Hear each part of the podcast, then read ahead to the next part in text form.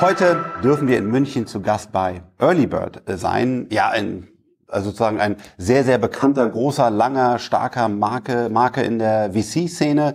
Ähm, ja, also hier in München dürfen wir sein und äh, wir dürfen mit einem ganz spannenden Kopf aus dem Team sprechen, nämlich viele kennen wahrscheinlich den, den Newsletter, nämlich dem André. Vielen, vielen Dank, dass wir heute bei dir sein dürfen.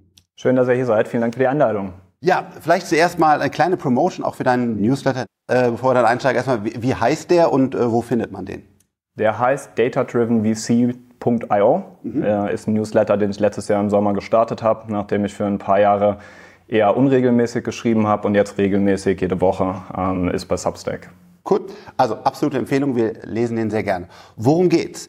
Nämlich, ähm, dass man eigentlich sagt, unsere Industrie ändert sich. Also wir werden selber disrupted, nämlich durch, durch AI und, und Daten und so weiter. Und das ist für einen äh, selber natürlich total schwierig, weil äh, ich glaube halt, ich bin der Klügste und wie auf einmal, warum sollte denn mein, mein Job eigentlich davon äh, betroffen sein?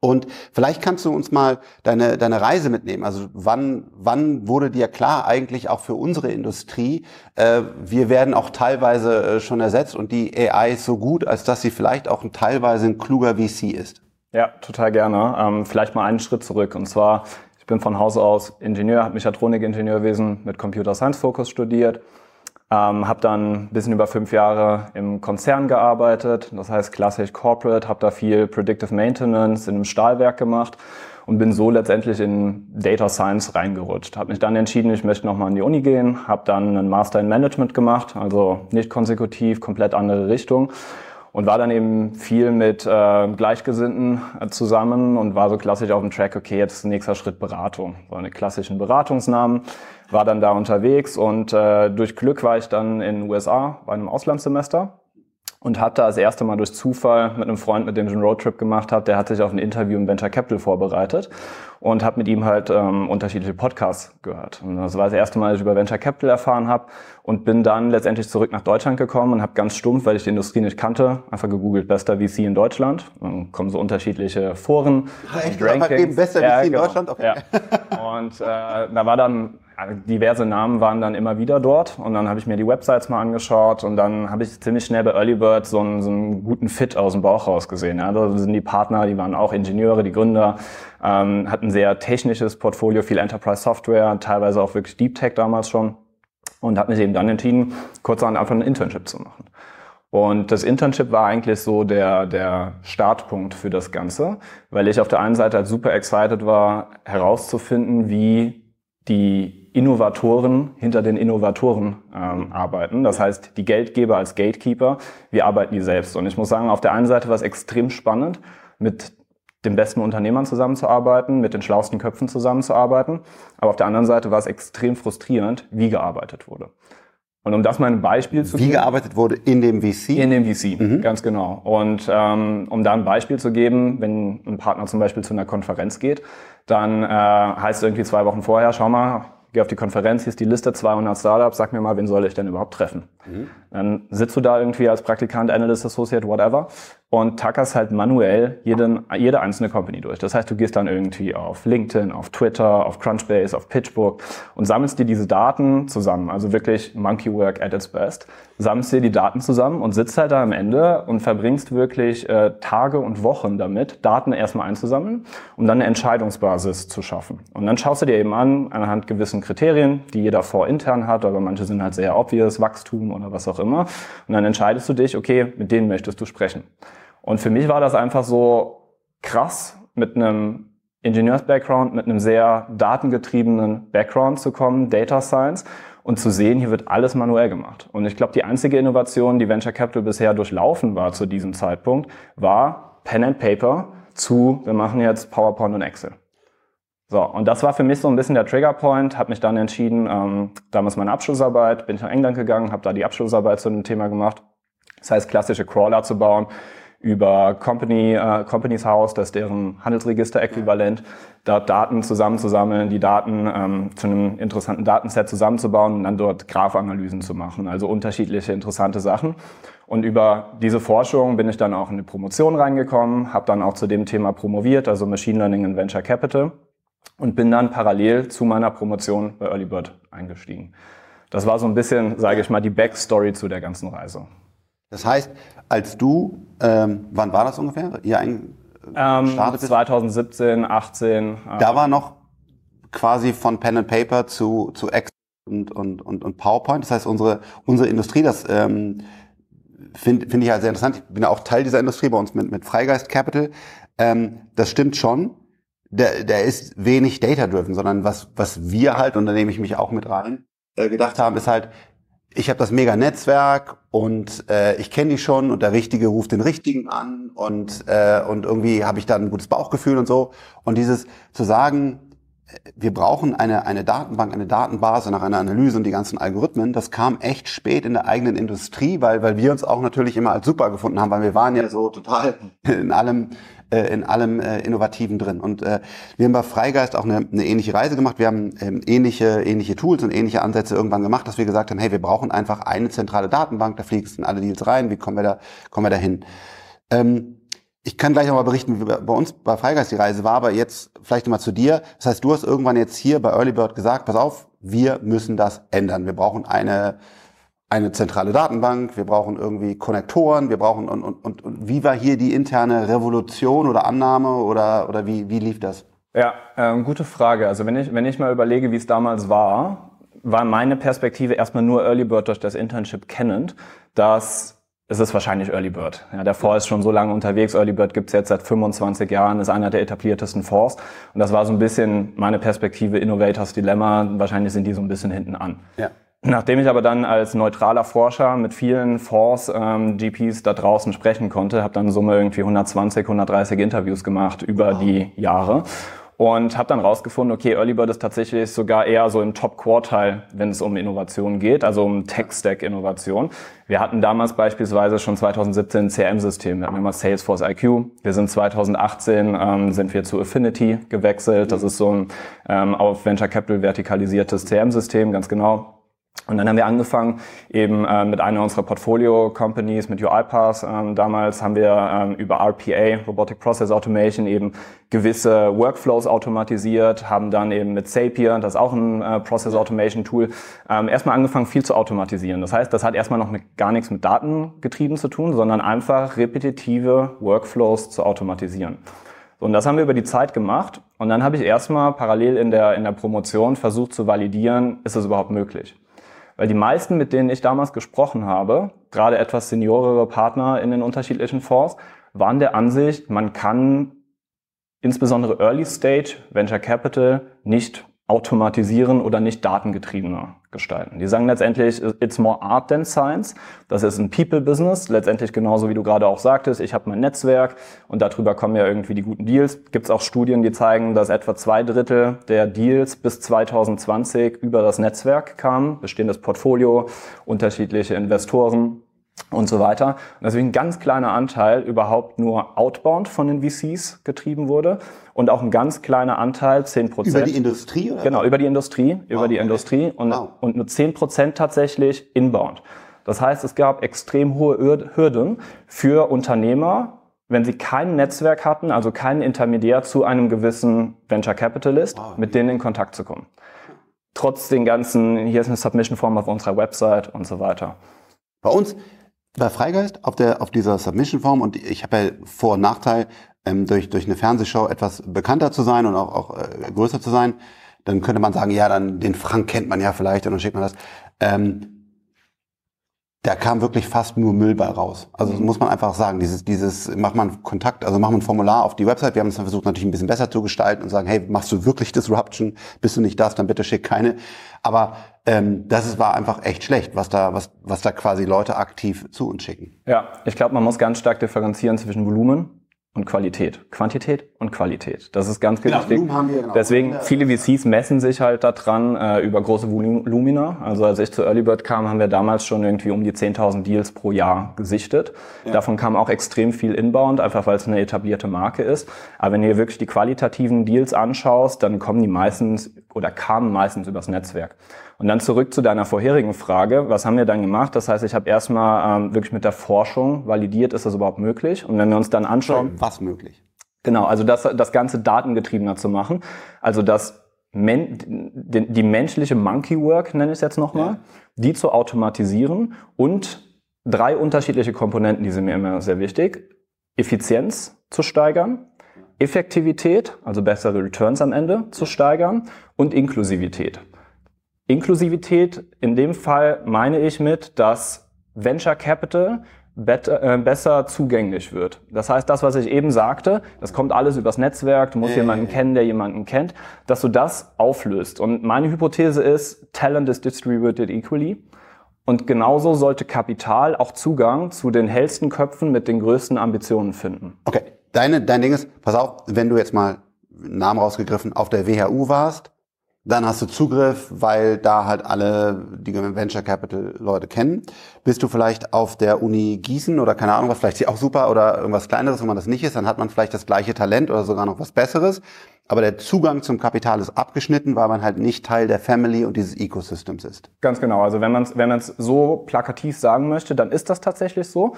Weil ja, es gibt immer noch Wege. Du kannst immer noch auf die Webseite gehen und so weiter, aber du wirst anders priorisiert von den Kapitalgebern. Ja. So, und deswegen deine Aussage ist, ist spot on. Und das meine ich mit Inklusivität. Und jetzt zurück zu der Frage, was wollte ich denn beweisen? Diese drei Punkte waren meine Kernhypothesen. Ja. Und ich habe mir dann die Wertschöpfungskette eines Venture Capitalists angeschaut. Das heißt, als Venture Capitalist, wenn wir mal einmal schnell durchlaufen, am Anfang, du musst erstmal Geld einsammeln, von den LPs im besten Fall, dann packst du noch ein bisschen Eigenkapital mit dazu, dann steht ein Fonds. Und dann schauen wir auf die Wertschöpfung. Du hast erstmal das Sourcing. Das heißt, du musst erstmal wie, einen, wie ein Sales Funnel quasi, du musst erstmal den Funnel oben aufbauen. Und dann geht es darum, das Screening zu machen. Das heißt, auf Zehntausenden und Hunderttausenden von potenziellen Unternehmen den Funnel einmal ja, kleiner. kleiner machen, damit du am Ende eine Auswahl an Unternehmen hast, die du überhaupt treffen kannst. Ja, weil Venture Capital, hier sitzen Menschen, wir müssen die so. Unternehmer treffen. Das heißt, das, nenne, das, ist, das ist der Screening-Part, das heißt, den Funnel einmal kleiner machen. Zehn, Beispiel, total falsch, Zahlen vielleicht 10.000, die, die bringst du irgendwie runter auf 1.000, dann genau. guckst du da nochmal selber drauf und 100 triffst du dann. Weil du dann genau. deine Zeit investierst und sagst, und gehst, fährst zu der Firma oder die kommen in dein Büro. Ganz genau. Das heißt, die erste Ambition ist erstmal ganz oben, top of funnel, comprehensive coverage. Das heißt, wir wollen alle Unternehmen sehen, alles. Ja. Und da kann ich gleich noch mal ein bisschen ins Detail gehen, wie man sowas machen kann. Und dann geht es eben darum, über unterschiedliche Metriken ganzheitlich die Unternehmen abzubilden, über öffentlich verfügbare Daten, teilweise über private Daten, diese Unternehmen so abzubilden, dass du ein Screening machen kannst und diesen Funnel halt verkleinern kannst. Und dann hast du am Ende eine Anzahl Unternehmen und diese Unternehmen kannst du dann treffen. So, und das ist dann der nächste Schritt, dann kommt die Due Diligence. Das heißt, wir haben uns jetzt irgendwie getroffen und er sagt, der Frank als Unternehmer ist irgendwie ein toller Typ, da möchte ich mehr lernen. Dann kommst du in den Data Room, dann fängst du an, irgendwie die Finanzmodelle durchzugraben, dann schaust du dir das Produkt an, dann schaust du dir das Team an. Und Total so Addressable Market. Ganz genau, ja. Genau. Also genau all die Punkte, die, die man sich als Investor anschaut. Das ist die Due Diligence. Dann hast du ein Closing. Ganz mühsam in Deutschland muss man noch zum Notar. In vielen anderen Ländern geht das irgendwie über DocuSign und Co. Dann hast du deine Wink an Robert Habeck und Christian Lindner. Wir ja. freuen uns, wenn sich das verändert. ähm, und dann hast du quasi die äh, Post-Investment Portfolio Value Creation. So, und das heißt, du investierst. Ähm, viele Venture Capitalists arbeiten dann mit den Unternehmen zusammen. Das heißt, sind aktive Investoren. Du sitzt im Board, du hast einen Aufsichtsrat. Ähm, Mandat und arbeitest halt sehr, sehr viel. Viele Fonds inklusive Early Bird. Wir haben dann zum Beispiel auch eine Plattform, wo wir irgendwie eine VP People, VP Marketing, die helfen den Unternehmen beim Recruiting, die helfen denen am Ende auch ähm, in, in, in der PR und so weiter und so fort. Das Value Add. Genau, der Value Add, deswegen die, po die Portfolio Value Creation. Und dann hast du halt Folgefinanzierung, da können wir natürlich als VCs auch gut helfen und am Ende steht der Exit. Weil irgendwann müssen wir auch Geld wieder zurückbringen. Das heißt, wir liquidieren am Ende das, ähm, das Asset wieder oder machen ein IPO, ein Trade Sale, die unterschiedlichen Wege. Ähm, und im besten Fall bringen wir dann deutlich mehr Kapital zurück. So, ja. Das ist einmal die Value Creation. Und dann gibt es unterschiedliche Studien, die letztendlich sagen, zwei Drittel der Venture Capital Value Creation ist auf Sourcing und Screening. Das heißt auf, auf den ersten zwei Stufen. Und wenn man es jetzt mal explizit sagen möchte, Venture Capital is a finding and picking the winners game. So, das restliche Drittel ist in der Portfolio Value Creation. Gibt es viele Studien, die das genauso zeigen. Super spannend. Die Frage ist natürlich, wie stark ist deine, deine Value Creation am, am, am Ende? Bei uns jetzt, bei Freigeist zum Beispiel, wir machen ein total anderes Modell. Wir machen halt nur zwei, drei Deals im Jahr. Und da werden wir fast eher Co-Founder als jetzt Dings. Und dann, glaube ich, haben wir da wahrscheinlich als der, als der Branchendurchschnitt einen größeren Impact. Aber okay, generell über die Branche ist eigentlich das Entscheidende das Picking und nicht, ob du dann noch ein VP People oder, oder Presse oder irgendwas hinzufügst. Das ist auch gut. Aber das eigentliche, wenn du sagst, was ist hier wirklich das wichtige Thema, dann ist es halt das Picking ja. über die Branche. Ganz genau. Also ich gebe dir recht, es gibt natürlich immer wieder Nuancen. Ähm, das hier ist die, branchenübergreifend. Interessant ist, es gibt auch gewisse Studien, die schauen sich dann ähm, Accelerators an oder Incubators. Und sogar bei denen ist es ein Finding and Picking of Talents. Das heißt, ja. du siehst dann da tatsächlich, wenn die die richtigen Leute picken, dann kann die, äh, die Value Creation, das Programm so sein, wie es möchte, am Ende schaffen die es trotzdem erfolgreich zu werden. So, da gibt es interessante Studien. Auf jeden Fall das habe ich versucht dann zu validieren und habe eben angefangen, diese Value Creation durchzuarbeiten. Das heißt, wir haben im ersten Schritt Sourcing, haben wir uns angeschaut, was gibt es denn für Datenbanken da draußen. So jetzt die Datenbanken, die jeder kennt, irgendwie Crunchbase, PitchBook, D-Room, CB Insights und wie sie alle heißen. Dann habe ich mir erstmal angeschaut, wie gut sind denn diese Datenbanken überhaupt. Das heißt, ich habe glücklicherweise durch Earlybird auf über 20 Jahre tatsächliche Daten, habe diese Daten genommen, irgendwie weiß nicht, über 200 Transaktionen und habe mal geschaut, wie ist deren Repräsentation in den Datenbanken. So, und dadurch konnte ich ziemlich gut sagen, okay, für uns europäische Investoren, ähm, wie ist die Representation? Habe dazu ein Paper publiziert, ist auch draußen, kann sich jeder anschauen. Also was sind die Datenbanken, was sind die Stärken und Schwächen da draußen? Und habe dann gesagt, okay, das sind kommerzielle Anbieter, die schon als erste Ebene Aggregatoren über den Startup sitzen. Das heißt, die sammeln schon mal Informationen ja. ein. Jetzt haben die aber ein Problem, dass die rechtlich gesehen äh, und aus vielen anderen Gründen gewisse Daten gar nicht weiterverkaufen dürften. Also wenn die jetzt gewisse Daten scrapen würden mhm. und nicht nur für den Eigengebrauch, sondern weiterverkaufen wollen, haben die ein Problem. Das heißt, du bist sehr limitiert bei den Daten, die du über diese Datenbanken bekommst und schaust dir dann eben an, okay, wie, wie, wie bekommen wir denn proprietäre Daten? Das heißt, was schauen wir uns denn alles an? Um jetzt mal Beispiele zu geben, wir als Investoren, wir schauen uns viel, weiß nicht, LinkedIn, Twitter, GitHub, Product Hunt und so weiter an. Das heißt, wir haben da sehr, sehr, sehr viele unterschiedliche Quellen, die wir anzapfen können, um Unternehmen zu identifizieren. Ja. So, und jetzt ist nicht nur die Frage, bestehende Unternehmen zu identifizieren, also ein Unternehmen hat schon eine Serie A geraced ja. und dann schauen wir nach den Daten, sondern das Spannende ist letztendlich zu schauen, wir wollen die Unternehmen so früh es geht identifizieren. Also, wenn jetzt morgen Frank eine neue Idee hat, wollen wir eigentlich schon davon wissen. Das heißt, du wirst irgendwann vielleicht äh, dir in deinen LinkedIn-Titel schreiben, Starting Something New oder Stealth Mode oder whatever. Äh, ja. Das heißt, wir haben gewisse Modelle, die das tracken und dann kommst du direkt in die Datenbank, bekommst ein Entry. Jetzt gehst du morgen zum Handelsregister und meldest deine Company an. So, das ist noch einfach, weil wir haben die gleiche Person, wir können dich miteinander matchen, dann wissen wir auch jetzt, was du machst. Jetzt kommt noch das Problem, jetzt startest du ein GitHub als, weiß nicht, Frank, Frankie 99743 so, und das jetzt miteinander zu matchen, das ist die erste Data Science Challenge. Das heißt, das haben, da haben wir sehr, sehr viel investiert, um dieses sogenannte Entity Matching zu machen, damit du am Ende nicht 100 Duplikate hast. Weil wir wollen nicht Franks GitHub als einen Eintrag, wir wollen nicht irgendwie Frank Handelsregister LinkedIn, sondern wir wollen einen Eintrag, das ist Franks neues Unternehmen und da sind alle Informationen. Das heißt, da haben wir sehr, sehr viel gemacht, das haben wir dann validiert und auf der Basis kannst du dann weiter ins Screening das heißt, gehen. Eigenen Code geschrieben? Klar der dann sagt genau das und guckt halt, wie kann ich erkennen, ob der, ob das der Frank ist oder der Peter Ganz ist. Genau, ja. Okay. Ja, ähm, das ist auch in den letzten Jahren. Da findet man inzwischen auch ein paar veröffentlichte Papers. Ähm, aber da gab es sehr, sehr wenig. Also es ist allgemein eine Data Science äh, Challenge, äh, Deduplication, Entity Matching. Das kann man sich schon anschauen. Äh, das Problem ist aber, wenn du äh, gewisse andere Datentypen hast oder andere Datenqualität. Das heißt... Mega schwer. Genau. Ja, ja. So, und das, und das machen wir. Das ist eine Data Science Challenge. Das habe ich mir sehr, sehr viel angeschaut. Und dann kommt eigentlich der richtige Spaß als Data Scientist, weil dann hast du diesen Funnel. Das heißt, du hast erstmal jetzt... Sorry, willst du eigentlich die Person oder die Organisation? Wahrscheinlich beides. Beides. Du willst beides. wissen, das ist der Frank und der ist eigentlich so ein bisschen entrepreneurial. Ja. Und du willst auch wissen, der hat jetzt äh, Bike 24. Ja. Okay, und dann musst du, dann musst du ja eigentlich dann gucken, okay, das ist die Organisation. Ja. Und macht da ein bisschen der Frank mit und der Klaus und die Julia. Genau. Okay. Ja, ganz okay. genau so ist es.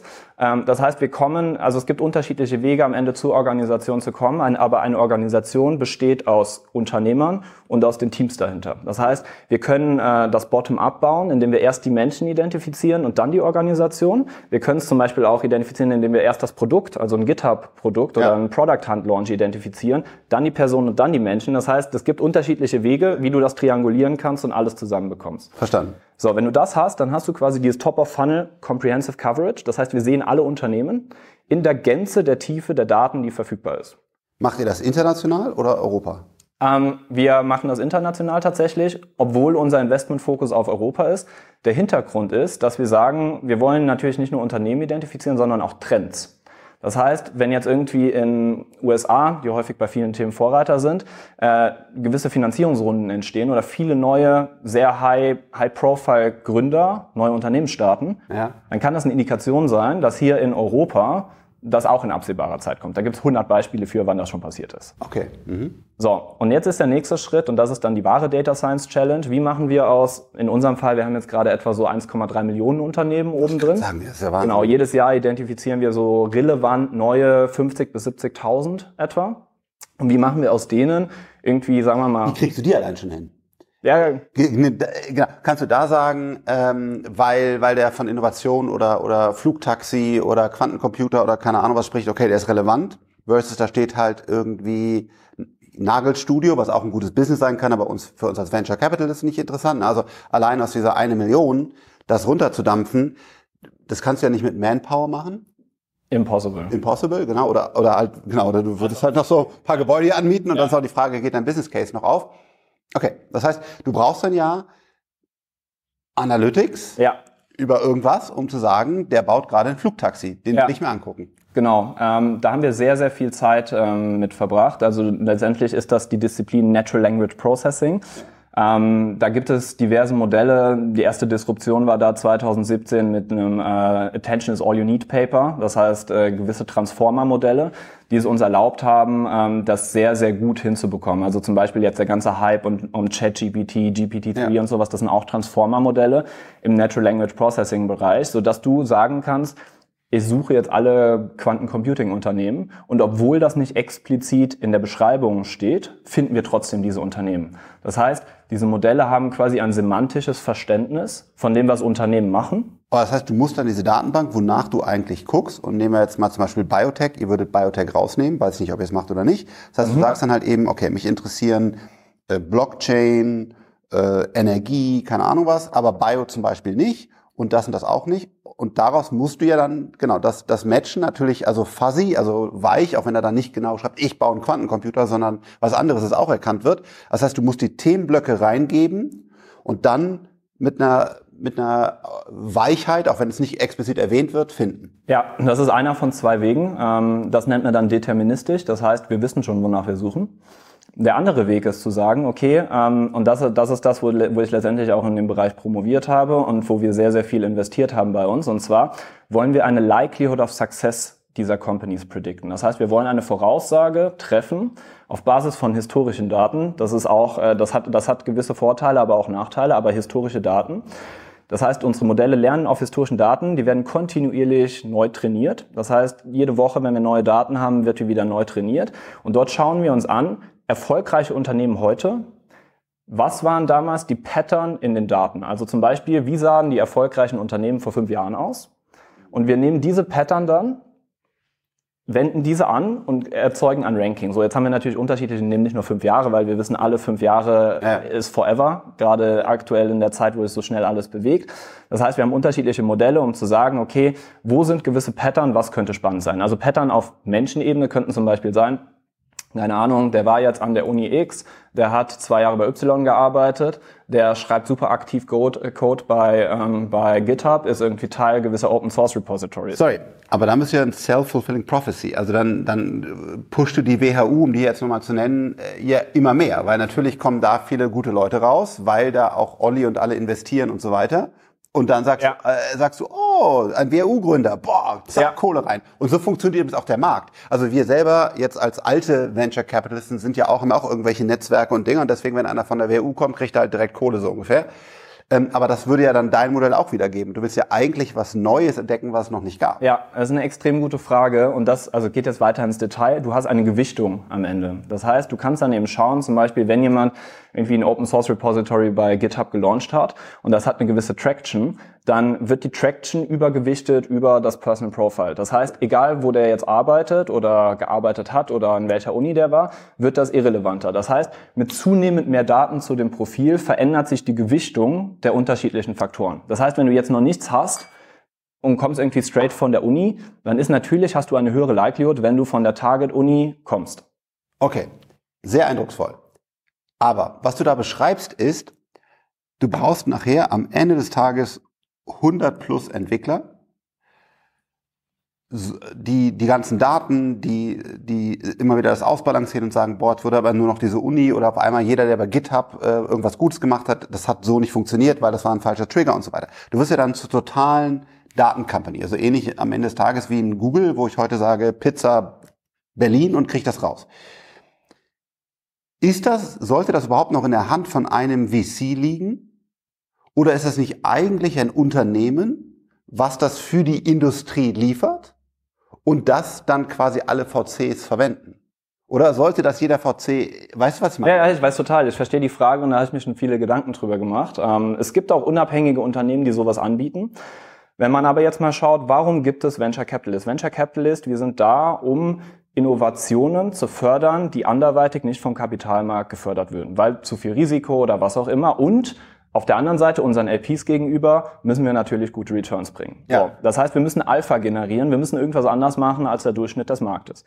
Wenn wir jetzt einen zentralen Anbieter für Startup-Daten und Signale haben, der das an alle VCs rausschickt, zum gleichen Zeitpunkt die gleichen Daten, werden alle VCs zum gleichen Zeitpunkt auf die gleichen Unternehmen springen. Das heißt, nur noch die mit der besten Brand und den größten Funds, die wiederum bei gleicher Diversifikationsstrategie die gleichen Terms legen können, bekommen dann den Access. Frage ist, das Modell schickt diese Woche die 100 Top-Unternehmen raus. Mhm. Dann sind ja nicht, werden ja nicht alle 100 Unicorns oder heutzutage brauchen fast ein Dekakorn, was auch immer. Also die werden ja nicht alle 100 erfolgreich. Dann ist es ja noch an der Erfahrung eures oder unseres Teams zu sagen, okay, ja, verstehe ich, die sind gerade in einem wirklich spannenden Bereich, aber pass auf, die beiden Gründer oder Gründerinnen, die sind nicht ganz grün untereinander, die werden irgendwann auseinanderfliegen. Oder halt zu sagen, pass auf, wir haben eigentlich echt einen guten Weg, aber Google launcht gerade mit 100 Milliarden finanzierten Wettbewerberprodukt, ähm, das geht nicht. Also die Frage ist, wo kommen wir als Early Bird, Freigeist, Lakestar, whatever rein, um zu sagen, da ist jetzt unser Team drin. Und die spannende Frage ist ja, was wir uns natürlich gerade auch als, als wir sind ja ein super kleiner VC und stellen, die ich auch mit meinem Team diskutiere, wie viel Zeit und Geld sollen wir noch in unsere Software investieren? Weil es betrifft uns jetzt wahrscheinlich als kleinen VC quasi am, am meisten. Ne?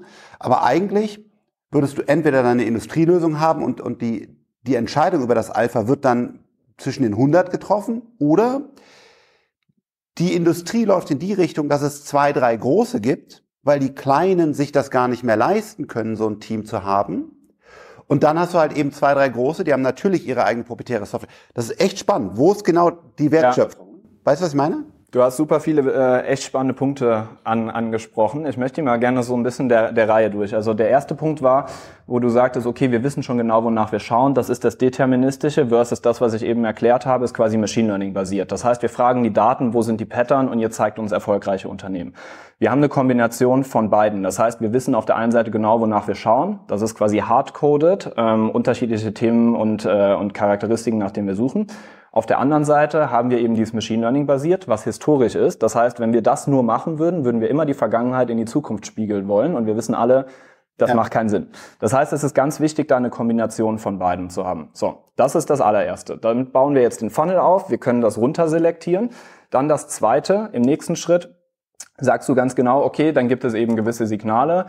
Und jetzt die Frage Buy versus Build. Das heißt, Du sagst 100 Entwickler, wir haben jetzt gerade aktuell intern sechs Entwickler plus ich. Ich bin eigentlich auf der Investmentseite, also ich bin Investmentpartner, verbringe aber viel Zeit mit dem Aufbau dieses Teams. Das heißt, ähm, ich glaube, man kann das einigermaßen lean, vielleicht über den Daumen, so weiß nicht, 10 Prozent von der Investmentfirma in, in, äh, in Mitarbeitern. Das ist bei uns gerade ganz grob so der Richtwert. Ähm, und das zeigt sich auch durch die Industrie, dass die dieses richtig ernst nehmen, dass etwa so der Benchmark ist. Aber sorry, wenn du sagst, das ist das Entscheidende, nämlich du hast ja gerade gesagt, pick the winners, das ist eigentlich das, was VC ja. nachher ausmacht. Da muss ich doch sagen, Sorry, das muss die Hälfte eurer Leute sein. Ja, äh, gibt's, also es gibt, es gibt unterschiedliche Fonds, äh, die in den letzten Jahren aufgesetzt wurden. Die wurden als Tech-Firma im Kern aufgesetzt und dann haben die wenige Investoren drumherum, die quasi die Execution machen.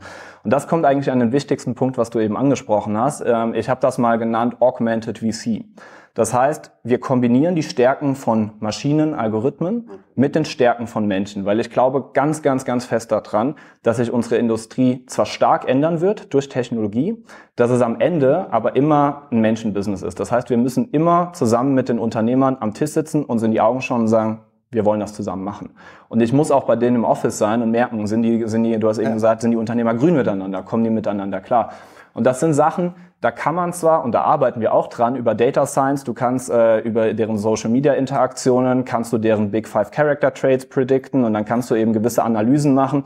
Gibt es beisch beispielsweise Forschung, die besagt, Anhand deiner Big Five Character Traits können wir mit statistischer Signifikanz predikten, ob ein Paar zusammenbleibt oder nicht. Ja, da gibt's ja dieses Facebook. Ganz vorher, genau. Vorher, genau. Genau. Also solche Sachen, das können, das können und das wenden wir tatsächlich auch an. Also sind wir fortlaufend auch am Forschen, um zu schauen, können wir gewisse Founder-Konflikte und sowas vorher ähm, identifizieren. Und jetzt kommt das Allerwichtigste. All das, was wir machen, das ist ein Richtungsweiser. Das sagt uns am Ende nicht, hier müsst ihr investieren, die Founder werden einen Konflikt bekommen oder was auch immer. Das heißt, das System geht von den, sagen wir mal, Millionen Company, geht das runter. Im Jahr sind es dann irgendwie 50, 70.000 neue und zeigt uns dann am Ende, hier, das sind die 2000 most promising companies. Und, by the way, das Spannende ist, guck mal, die haben irgendwie eine gute Traktion auf ihr Produkt, die haben irgendwie gute Website-Traktion, das sind spannende Founder-Profile, die haben eine neue Hypothese, da gibt's noch nicht so viele gut finanzierte ähm, äh, Wettbewerber und so weiter. Das heißt, wir schauen uns wirklich all diese Dimensionen an, um am Ende ein, alle entscheidungsrelevanten Informationen dem menschlichen Investor zur Verfügung zu stellen für das Meeting. Das heißt, ich gehe in ein Meeting rein und ich weiß schon ganz genau, ich frage also den über genau, Ding also, vor dir, wo du so, das, was ich früher gemacht habe, früher, früher äh, setze irgendwie zwei Analysts daran und sagst, pass mal auf, hier spannende Company, schaut euch mal einen Space an, wenn wir noch keine Ahnung davon haben. Dann machen die erstmal Research, dann kommen, kommen irgendwelche Startup Landscapes und was auch immer dann am Ende witziges daraus. Ja, ja. Dann gehst du in den Call, weißt aber eigentlich immer noch nicht so ganz genau, was die Companies machen, wenn du die Analysen nicht selbst gemacht hast. Bei unserem System klickst du auf eine Company und kriegst direkt mit, einer mit einem Confidence-Level die unterschiedlichen Wettbewerber angezeigt. Das heißt, ich gehe in einen Call ohne irgendeine Vorbereitung, ich gebe nur diese Company ein, bekomme direkt angezeigt, hey, die Founder sind so und so, da haben die sich wahrscheinlich kennengelernt, das sind die Wettbewerber und kann direkt eine, äh, eine, eine Unterhaltung auf einem deutlich anderen Niveau mit den Unternehmern führen und ich weiß ganz genau, wo ich hinschauen muss. Das heißt, wenn das zum Beispiel ah, anhand der Social Media Interaktion von denen oder was auch immer sagt, okay, die haben unterschiedliche Charakterprofile und die sind likely to conflict, dann kann ich direkt von Anfang an darauf schauen. Dann kann ich darauf achten, wie gehen die miteinander um. Und das heißt, am Ende dieses System hilft mir bei der Vorauswahl und bei der Sensibilisierung für gewisse Faktoren. Und jetzt kommt das Wichtige. Ab da ist das für uns nur noch ein Score. Das ist genauso ein Score ab ja. da wie die Marktgröße, wie ich finde das Produkt irgendwie geil, wie ich mag super gerne mit der Unternehmerin arbeiten. So. Und das muss man am Ende alles zusammenführen. Und dann gehen wir in ein Investmentkomitee, wir treffen die Unternehmer, die stellen das vor, man lernt sich kennen und dann ist das ganz Wichtige, dann entscheiden wir erstmal, wollen wir das machen, aber dann liegt der Ball auf der anderen Seite. Schauen wir mal auf eine andere Industrie. Ähm, wir haben natürlich mit unglücklichem Timing vor einiger Zeit ein Public Fund äh, gelauncht, wo wir in disruptive Technologien investieren, aber im Aktienmarkt. Natürlich, äh, wahrscheinlich, keine Ahnung, Faktor 100.000 Mal größer als der Venture Capital Markt. Und da gibt es natürlich ähnliche Tools. Da gibt es dann so ein Bloomberg Terminal und Capital Insight und, und wie die alle heißen. Und da ist es so, dass der Fondsmanager oder das Team dann quasi dieses Cockpit, was du gerade sagst, ne, also äh, aus einer Industrie heraus bekommt und dann die, der Wert generiert wird, indem halt der Einzelne dann eine andere Entscheidung trifft. Und der eine kauft halt Amazon, der andere nicht oder so. Aber die, die Daten, die sind quasi in der Industrie und in, in anderen Unternehmen ähm, eingelagert. Und ich finde es echt spannend, kannst du dir auch nicht vorhersagen, wie sich die Venture Capital Industrie entwickelt. Ob es entweder halt die, die vier, fünf, sechs Großen gibt, die eigene Entwicklerteams haben. Ich glaube, wir beide wären der Meinung, eigentlich müssten dann noch mehr Leute arbeiten. Also eigentlich Ne? So, das wird auch so kommen. Okay, so wachsen werden die. Okay, so das heißt, entweder haben wir dann und dann das heißt ja auch ein kleiner VC wie wir hat eine große Herausforderung, weil wir machen zwei Deals, drei Deals im Jahr äh, da, und da kann ich ja nicht sagen, ich habe irgendwie 40 Entwickler daneben. Das macht einfach keinen Sinn mehr. Und die, die großen VCs, die sagen dann, okay, wir leisten uns das, wir haben halt die 50 äh, Engineers. Und dann würden aber alle, die ja auch den Sprung dann nicht dahin schaffen in diese neue Welt, die eben jetzt noch kein äh, Entwicklerteam haben und das aufbauen können, die würden ja dann kaputt gehen. Ja, ähm, auch wieder super viele unterschiedliche Punkte, ähm, denen ich auch so zustimme. Also ich glaube erstmal dieses Terminal, ich, ich nutze immer den Vergleich, ich glaube die Venture Capital Industrie heute steht da, wo die Hedgefund-Industrie in den 80er Jahren stand. Ja. ja. Es gab auch damals noch Leute, die gesagt haben, diese Trades und was auch immer, das wirst du manuell machen. Der große Unterschied ist aber, dass im Gegenzug zu Hedgefonds, wo viele der Trades automatisiert almost real-time durchgeführt werden, wir hier die menschliche Komponente haben und ich glaube ganz feste daran, dass insbesondere im Early-Stage-Venture diese Komponente bleiben wird. Zweiter Punkt, den du angesprochen hast, wir haben einen Split in der Industrie. Wir haben ähm, wir haben viele Micro-VC-Funds oder auch kleinere Funds, sagen wir mal alles, weiß nicht, sub 100 Millionen. Ja. Und dann hast du so dieses Fenster der Fonds, die sind zwischen so 100 und 500. Das sind die Early-Stage-Fonds, die immer weiter, äh, immer weiter wachsen. Und dann hast du halt die Giganten, überwiegend amerikanische Investoren, die Multi-Stage-Investoren, die halt Milliardenfonds haben.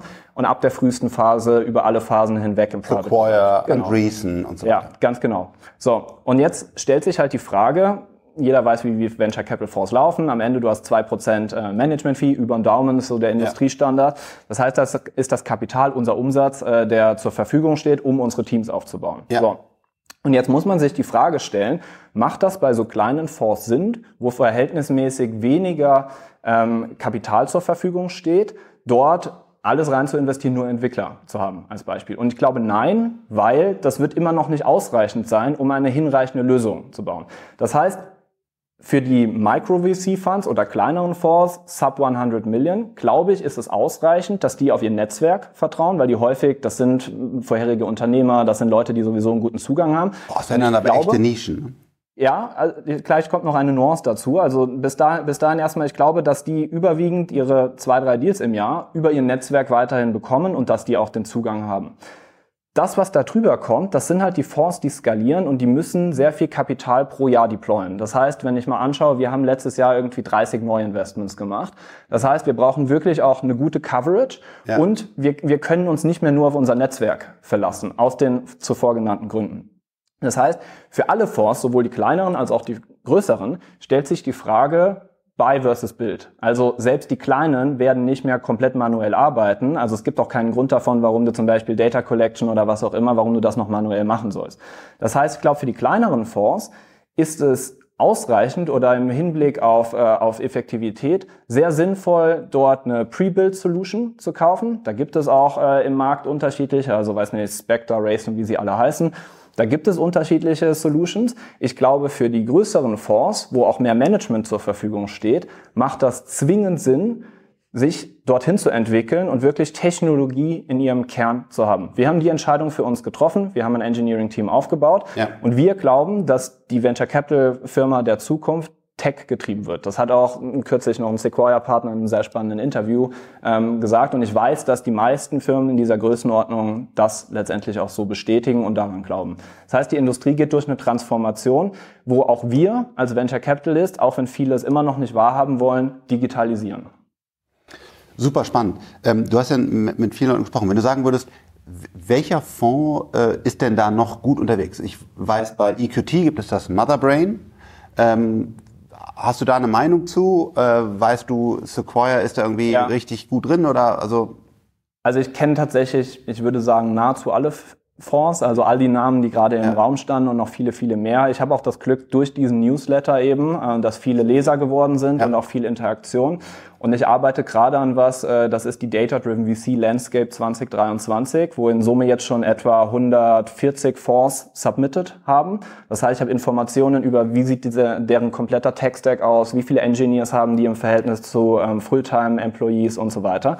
Das heißt, mein Ziel ist es einfach, es ist aktuell total viel Bass und alle reden und viele halten sich dann doch wieder zurück. Ja. Und es ist irgendwie ein Thema, was im Raum steht, aber was nicht greifbar ist. Und mein Ziel mit dem Newsletter, aber auch mit dieser Landscape ist es, einfach mehr Transparenz zu schaffen und uns als Industrie die Möglichkeit zu geben, zu sagen, hey, schau mal, die machen das, die machen das, das sind die Lösungen, die im Einsatz sind, um einfach mehr Klarheit zu haben und bessere Entscheidungen zu treffen. Weil viele VCs sind gerade in einer Schockstarre zwischen, soll ich, soll ich selber bauen, ja. soll ich was kaufen, wenn ich kaufe, was mache ich denn? Viele fangen dann an, irgendwie mal zwei Werkstudenten zu heiren oder einen Freelancer und das ist dieses Hin und Her. Und das, das ist einfach eine Erfahrung, wo ich viele VCs gesehen habe, wo ich glaube, das ist einfach nicht notwendig. Und ich glaube, ähm, dass selbst wenn ich offen über gewisse Sachen spreche, das sind ja keine Geheimnisse, wo ich drüber spreche, also the devil is in the details, glaube ich, dass wenige in der Position sind, das eins zu eins alles so zu implementieren. Und für mich möchte ich halt eine gute Balance haben, wo ich sage, ich gebe was in der Community, aber ich bekomme auch was. Und ich bekomme einfach sehr, sehr viele Ideen,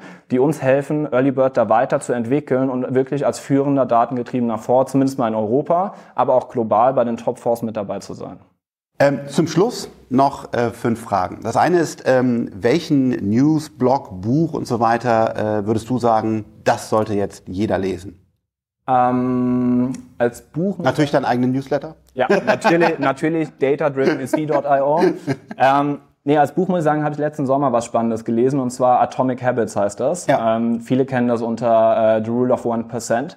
Das heißt, das Buch geht darum, wie man mit kleinen Änderungen in seinem Alltag schlechte Angewohnheiten sich abgewöhnt und sich gute Angewohnheiten angewöhnt. Und mit dieser 1%-Regel, ähnlich zu Zinseszins, Compound Interest, man am Ende wirklich einen riesen äh, Einfluss hat. Und ich habe selber für mich eben angefangen. Wir als VCs, wir haben einen sehr, sehr durchgetakteten Alltag. Ja. Ähm, das haben sie aber gerade über die Corona-Zeit auch gewisse Angewohnheiten etabliert, wo ich sage, ah, da bin ich jetzt irgendwie, das, das, das zieht mich runter oder was auch immer und äh, das bewusst abzugewöhnen und dann eben gewisse Sachen, ja, Sport in deinen Alltag integrieren und so weiter. Und ich merke einfach, dass diese Struktur, die ich durch dieses Buch gelernt habe, ja. mir super hilft, ähm, einfach viel positiver zu sein und viel mehr geschafft zu bekommen. Atomic Habits. Ja. Sehr gut.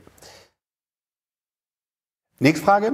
Ähm, welche App oder welcher Service äh, machen dein Leben besser? Ähm, Erstmal Service, tatsächlich, was wir gebaut haben. Eagle Eye heißt das, das ist unsere datengetriebene Plattform. Okay, tatsächlich, ja. äh, weil ich einfach, die macht meinen Job endlos viel einfacher. Ähm, da sind viele Automatisierungen drin und so weiter. Wenn aber da hat ja keiner Zugriff. Da hat keiner Zugriff, äh, wo aber jeder Zugriff hat und was ich seit Jahren für mich einfach entdeckt habe, ganz einfach Apple Notes. Okay. Äh, tatsächlich äh, habe ich gemerkt, ich war früher jemand, ich habe immer äh, Paper-Notebooks ja. gehabt und habe da meine Ideen aufgeschrieben, aber ich habe irgendwie dann immer, ah, wollte ich das nur aufgeschrieben, wo ist denn das und habe es nicht gefunden. Und seitdem ich bei Earlybird bin, habe ich einfach alle Gespräche, die ich geführt habe, alle Founder-Gespräche, alles, was ich mir gedacht habe, habe ich in Apple Notes reingepackt, synchronisiert über Devices. Das heißt, egal wo ich bin, selbst wenn ich nachts um drei Uhr irgendwie wach werde und habe eine tolle Idee, dann weiß ich, wo mein Handy ist und kann es direkt reintippen im Halbschlaf und dann ist das noch da eine äh, Funktion, die super ist, man kann beim iOS, ich nehme iOS nicht Android, so swipen und dann kann man da sagen, dass man direkt eine neue Note erlegt. Das heißt, du kannst, egal wo das vorne ist, immer swipen, zack, neue Note und dann äh, direkt reinschreiben. Also genau. I didn't know. Siehst du, da habe ich jetzt noch ein paar Sekunden ja. gespart. Also kannst du da konfigurieren auf dem Ding, dass dann da dann quasi einfach New Note ist. Mhm. Ähm, und ich will noch hier so ein Shoutout zu einem, zu einem ich glaube, zu so einem deutschen Startup machen, Craft. Äh, die machen auch äh, Notes und ich glaube noch einen Tick besser als, als Apple Notes. Ich weiß gar nicht, wer da investiert ist, wer nicht. Vielleicht sogar, sogar ihr investiert, keine Nein. Ahnung. Äh, die heißen Craft, also da auch noch, aber ja, Note-Taking, äh, super wertvoll. Ja. Die nächste Frage, ähm, sehr spannend immer, was ist so eine Überzeugung, die du hast, wo du aber glaubst, dass die meisten Zuhörer und Zuhörerinnen jetzt sagen würden, boah, da habe ich echt eine andere Meinung zu? Ähm ich glaube tatsächlich jetzt auch nochmal auf unser Gespräch bezogen, im Venture Capital Bereich glauben immer noch sehr, sehr viele, dass Venture Capital von der Digitalisierung befreit bleibt. Also ich glaube, viele sind immer noch der festen Überzeugung, äh, hier, wir sind die letzte Industrie, die digitalisiert wird, das bleibt ein Human Business, wir brauchen keinen Tech-Stack, wir brauchen keine Engineers. Ja. Ich weiß von meinen Gesprächen, dass es immer noch einen Großteil der Branche gibt, die so denken. Äh, da habe ich eine ganz andere Meinung und ich bin sicher, dass der Venture Capital Fonds der Zukunft in fünf, spätestens zehn Jahren Technologie im Kern haben wird. Masse ist träge und das heißt äh, sowohl wenn wir natürlich dann früher über die Zeitungsverleger gelacht haben und gesagt, haha, ihr wollt noch drucken und diese Zeitung, jetzt sitzen wir selber, wenn ich so sagen darf, in der Situation, wo wir uns neu erfinden müssen. Und dann sehen wir, dass wir als VCs genauso träge sind und sagen, komm, deine AI-Software, die brauche ich nicht. Ich habe das alles hier und mega geile Konferenzen. Äh, super spannend. Ja, deswegen, ich glaube, es ist nicht entweder oder, aber es ist eine super wichtige Komponente. Und wer heute noch nicht davon überzeugt ist, äh, mal schauen, wo die in zehn Jahren sind.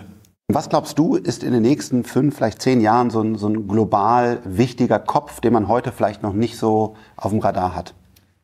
Ähm, ich glaube jetzt auch gegeben des, des kürzlichen Hypes um ChatGPT, Sam Altman, das mhm. ist der Gründer von OpenAI. Ja. Ähm, auch CEO.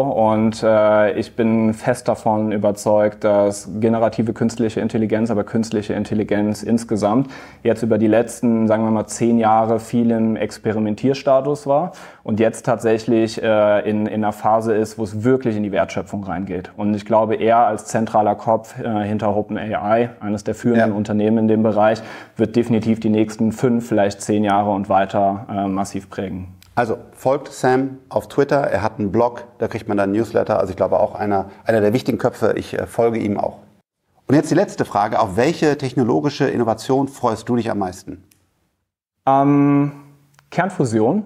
Also für mich die wirklich nett, nett positive Kernfusion. Da war ja jetzt im äh, Dezember, haben die Amerikaner ja echt einen Durchbruch äh, ja geschafft, dass sie wirklich Energie, mehr Energie gewonnen haben, als sie reingesteckt haben.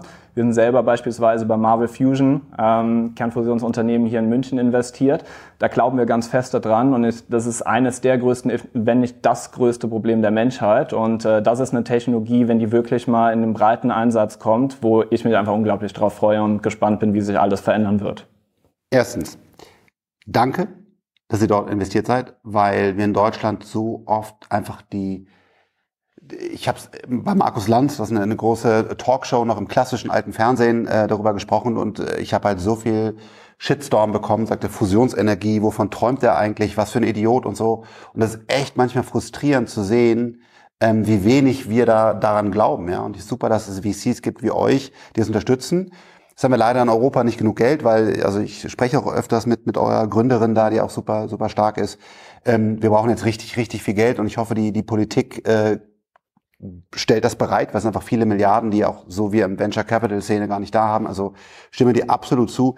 Die Begeisterung für Fusionsenergie sollte, sollte größer sein, weil es einfach eine Chance ist. Ja, und vielleicht funktioniert es nicht, aber ich glaube, es gibt immer mehr klare Zeichen, dass es wahrscheinlich funktionieren wird. Und dann wäre es wirklich ein wichtiger Baustein. Und man kann doch nicht sagen, nur weil, ja, aber vielleicht funktioniert es nicht, sagen, hey, aber es würde echt ein wichtiges Problem der Menschheit lösen. Also ja. ähm, danke, dass ihr dabei seid und cool, dass du diese ähm, Technologie hier erwähnt hast. Da werden übrigens viele nicht zustimmen und sagen, äh, der andere hat einen Knall, aber total egal. Äh, ich glaube, es ist ein Das, das äh, bekommst du als VC häufig zu hören. Ja, du musst auch konträr sein und das ist, äh, das ist Teil unseres Geschäfts, dass einfach mehr nicht funktioniert als funktioniert. Aber das sind die großen Wetten, die wir als VC meiner Meinung nach eingehen müssen. Und wenn wir es nicht machen, wer macht es dann? Nochmal, vielen, vielen Dank. Abonniert seinen Newsletter, super spannend, äh, Data Driven VC. Danke, dass ich heute bei Early Bird bei euch hier in München sein durfte. Vielen Dank.